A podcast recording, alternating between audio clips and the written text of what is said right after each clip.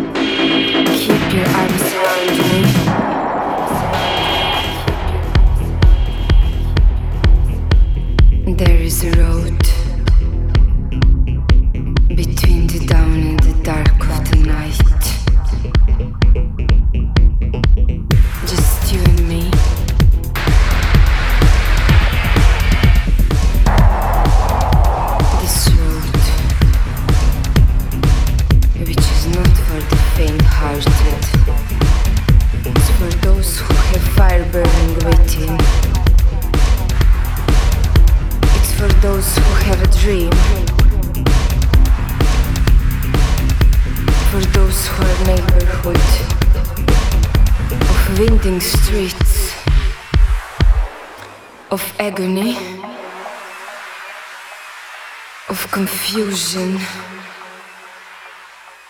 of fear.